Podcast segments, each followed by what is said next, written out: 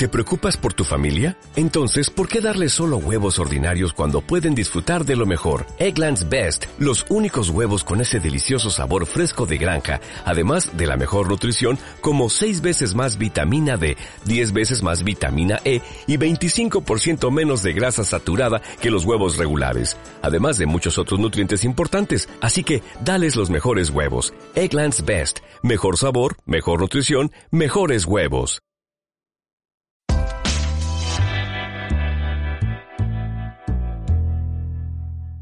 Grammar Pills, Escuela de Administración Pública de Castilla y León.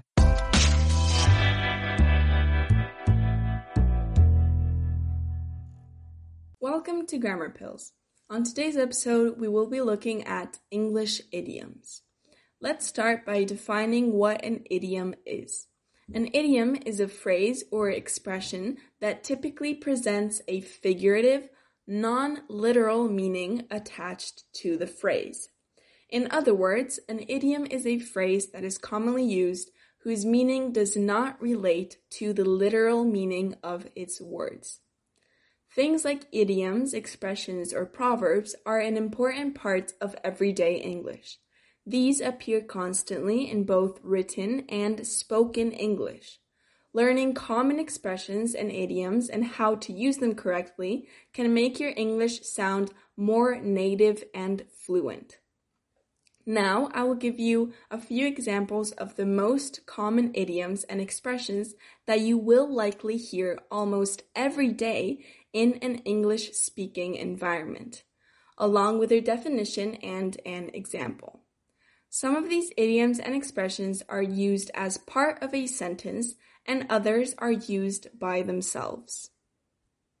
The first idiom that I will be teaching you is a blessing in disguise.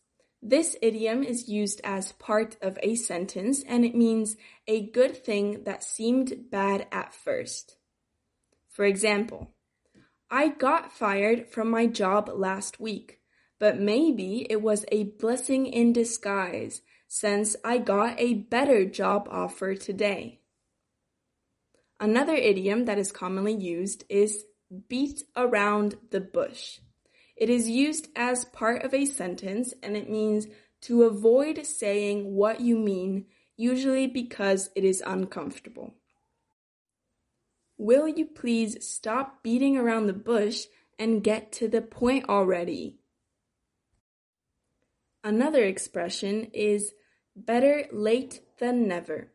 This expression is often used by itself, and it means that it is better to arrive late than to not come at all. Let's say that your friend says, We've been waiting for you for two hours. To this, you can respond, Better late than never. Now let's move on to the expression, call it a day. This idiom is used as part of a sentence and it means to stop working on something. We've been working on this group project for hours. Let's call it a day and continue tomorrow.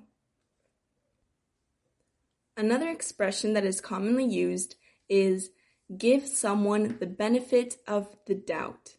This expression is used as part of a sentence and it means to trust what someone says. I know that Sarah has been wrong before, but let's give her the benefit of the doubt this time.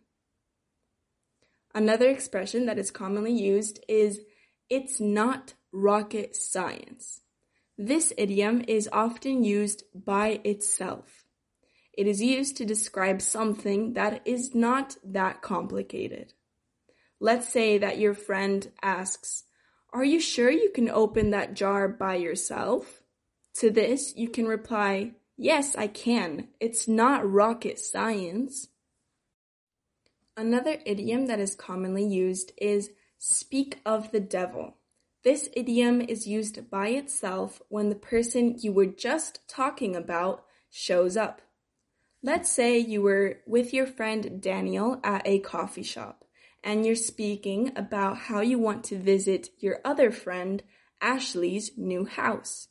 And right as you're saying it, she enters the coffee shop. In this case, you can say, Speak of the devil, we were just talking about your new house. Another expression that is commonly used is you can say that again. This expression is used by itself.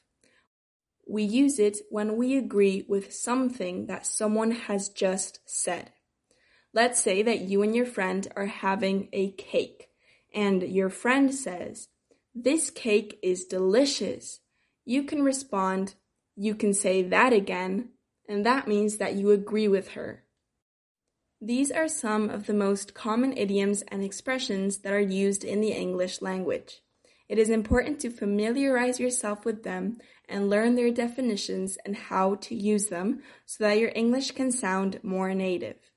Thank you for listening to this episode of Grammar Pills. I hope to see you next time.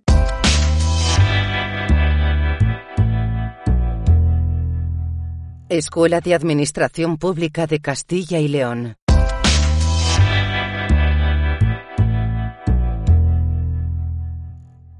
¿Te preocupas por tu familia? Entonces, ¿por qué darles solo huevos ordinarios cuando pueden disfrutar de lo mejor? Eggland's Best, los únicos huevos con ese delicioso sabor fresco de granja, además de la mejor nutrición como 6 veces más vitamina D, 10 veces más vitamina E y 25% menos de grasa saturada que los huevos regulares, además de muchos otros nutrientes importantes. Así que, dales los mejores huevos. Eggland's Best, mejor sabor, mejor nutrición, mejores huevos.